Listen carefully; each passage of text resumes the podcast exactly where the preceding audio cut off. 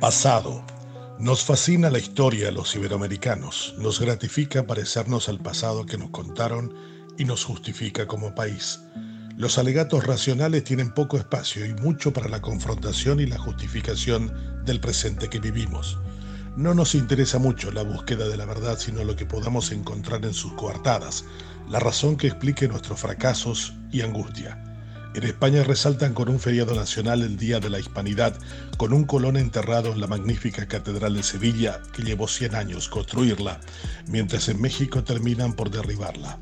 Nada fascina tanto en la madre patria como la discusión sobre Franco y su actualísima vigencia en sus conceptos y actitudes ante un país que parecía haber enterrado para siempre ese pasado en la exitosa transición a la democracia que han tenido así como nosotros, que todo lo explicamos en clave de la guerra grande, las revoluciones, las sazonadas y las largas dictaduras.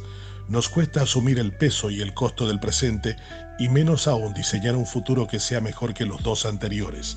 Nos fascina explicar el pasado en clave de mitos y esa es una debilidad que nos atemoriza, paraliza y angustia. La gran tarea de los líderes políticos, sociales y económicos es construir un futuro en medio de esto que cada vez más se parece a la versión empeorada de la realidad.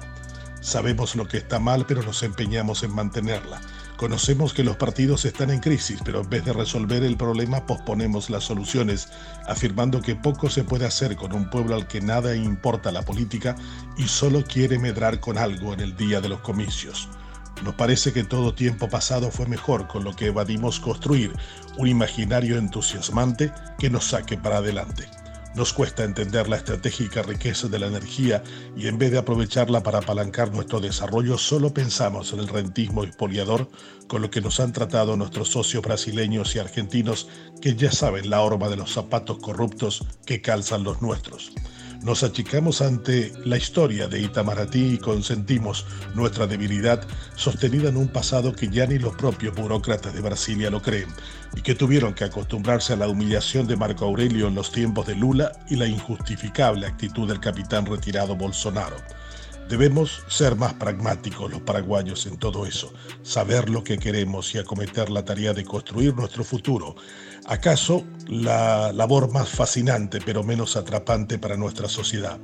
Todos queremos parecernos a un pasado que quizás nunca existió más que en la imaginación de los que lo contaron. Si preguntáramos a esos mismos y a nosotros cuál es el proyecto de futuro más auspicioso para uno, la respuesta más estimulante sería sobrevivir. Y eso no debe ser así. Por ese camino hemos perdido la fe en la democracia, vulgarizado la libertad y atrapados en un sopor angustiante de que no podemos ser mejores de que lo que padecemos en la actualidad. El pasado es solo una referencia. La realidad es el presente y el futuro debe ser nuestra obsesión. Debe ser como la tumba del rey Fernando III, que la abren en Sevilla cada cierto tiempo para espantar los espíritus y facturar a los turistas.